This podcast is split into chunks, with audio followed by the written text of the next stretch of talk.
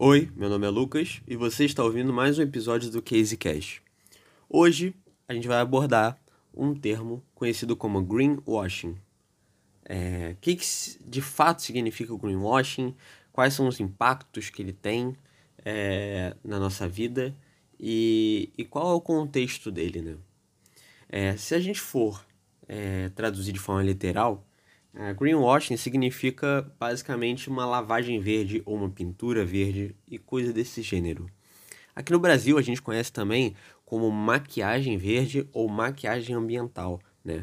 É, e ele é um termo é, utilizado atualmente como uma forma pejorativa de se referir a algumas empresas, marcas e algumas propagandas realizadas é, que é, buscam induzir as pessoas a acreditar que aquela empresa de fato se importa com causas ambientais. Né?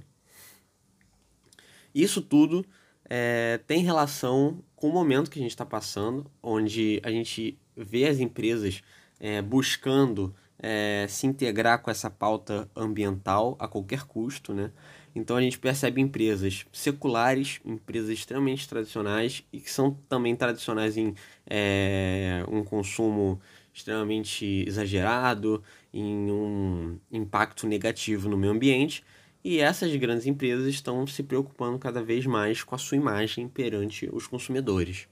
Porque hoje, é, no processo decisório do consumidor, ele não pesa só na balança é, uma questão meramente é, financeira, mas ele também é, gosta de entender se aquela empresa tem algum tipo de é, impacto é, ambiental positivo na sua produção, é, se de fato está reduzindo é, emissões de carbono, coisa do gênero, e, e se relaciona com descarte ecológico, esse tipo de coisa.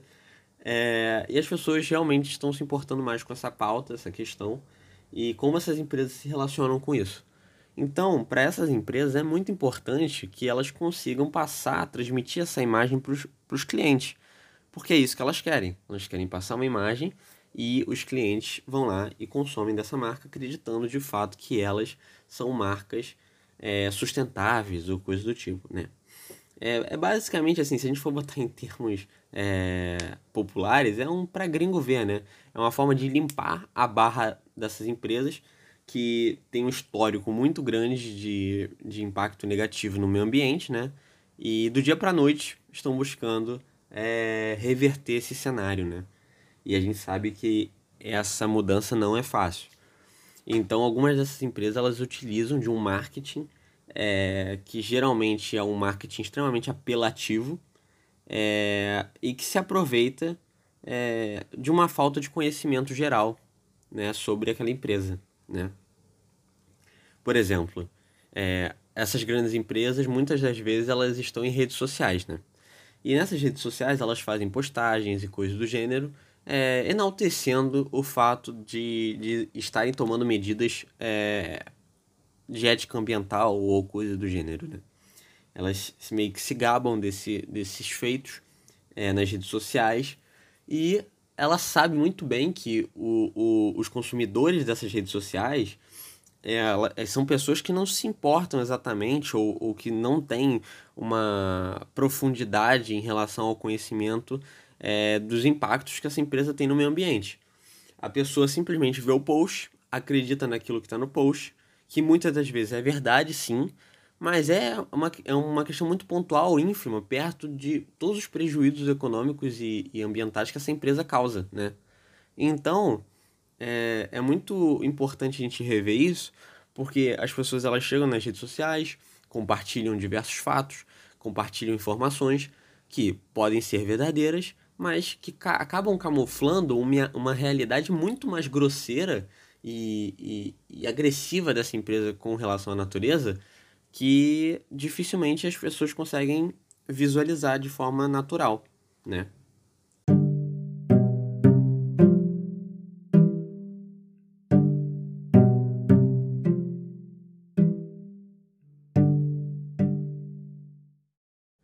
Muitas pessoas não conseguem identificar algumas indústrias que são grandes vilãs é, do desenvolvimento ecológico sustentável, né? é, as pessoas acabam se prendendo muito àquela imagem de indústria do petróleo, mineração e coisas do gênero, mas não conseguem perceber que é, a indústria da moda, por exemplo, é uma das indústrias que mais polui no mundo inteiro, né? É, a indústria da moda, ela durante o processo de produção dela, ela utiliza, por exemplo, é, fibras sintéticas que são feitas com muito petróleo e que demoram anos e anos para se decompor. É, e aí, se você pensa assim, ah, mas eu só compro roupas com é, algodão, algodão orgânico, por exemplo. O algodão orgânico também gasta uma quantidade absurda de água. O algodão normal, né, o algodão padrão, ele utiliza muito fertilizante, então ele, ele polui a água e o solo. Então, assim, é, não tem muito para onde correr. É, então, as pessoas acabam não percebendo o quão é, negativa é a indústria da moda para a sustentabilidade, né? E, e o greenwashing se aproveita, é, essas práticas de greenwashing se aproveitam muito bem disso, né? É, várias marcas de roupa utilizam selos em, em embalagem ou coisa do gênero, ou na própria camisa, indicando que o algodão é orgânico e coisa do gênero. Só que isso acaba escondendo um ciclo de produção extremamente danoso para a natureza, né? e que as pessoas, de uma maneira é, geral, não conseguem perceber isso, né? Elas acabam simplesmente comprando a roupa, achando que aquela empresa de fato se importa com algo, só que na verdade é, é uma maquiagem, simplesmente uma maquiagem. É, a quantidade de, de, de gasto é, de matéria-prima que tem nessa indústria é muito grande, né? Ainda tem a questão do despejo inadequado de tinta e corante nas águas, né?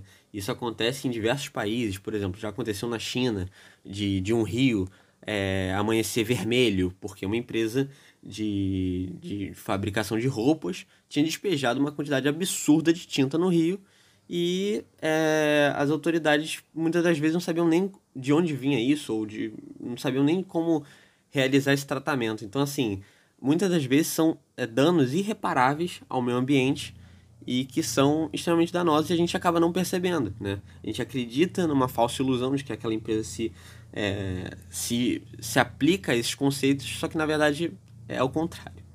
É, somado a isso, ainda tem uma questão envolvendo o capitalismo, né? A gente é, faz um consumo descontrolado de peças de roupa, né? Se a gente for pensar um tempo atrás, as pessoas tinham bem menos peças de roupa dentro de casa porque era um artigo mais caro e coisa do gênero. Com a, a uma forma mais barata de, de se produzir, é, se tornou também mais é, poluente, né? E, e as pessoas acabam não ligando muito para isso. As pessoas descartam roupa com muito mais facilidade, compras novas e, por exemplo, ah, mês que vem já tem que comprar mais uma calça, ou mês que vem já vou comprar mais uma roupa, uma camisa e coisas do gênero. É, e as pessoas não percebem o quão isso é danoso para o meio ambiente. Né? É, que essa produção alimenta esse ciclo de produção. Então, é, também tem esse ponto que eu acho extremamente relevante na hora da gente levantar essas causas, né? Que existe sim uma culpa por parte dessas empresas, mas existe também uma questão de consciência das pessoas, né? É, o, o consumismo exagerado causa todo esse transtorno também, né? Isso é uma, uma questão muito relevante.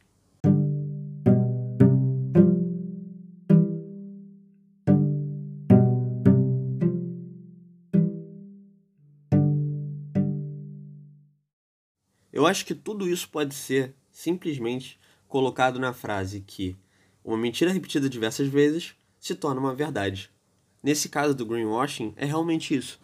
É, a gente vê que diversas empresas utilizam na embalagem delas é, informações que a gente não consegue nem provar se aquilo é de fato verdade, né?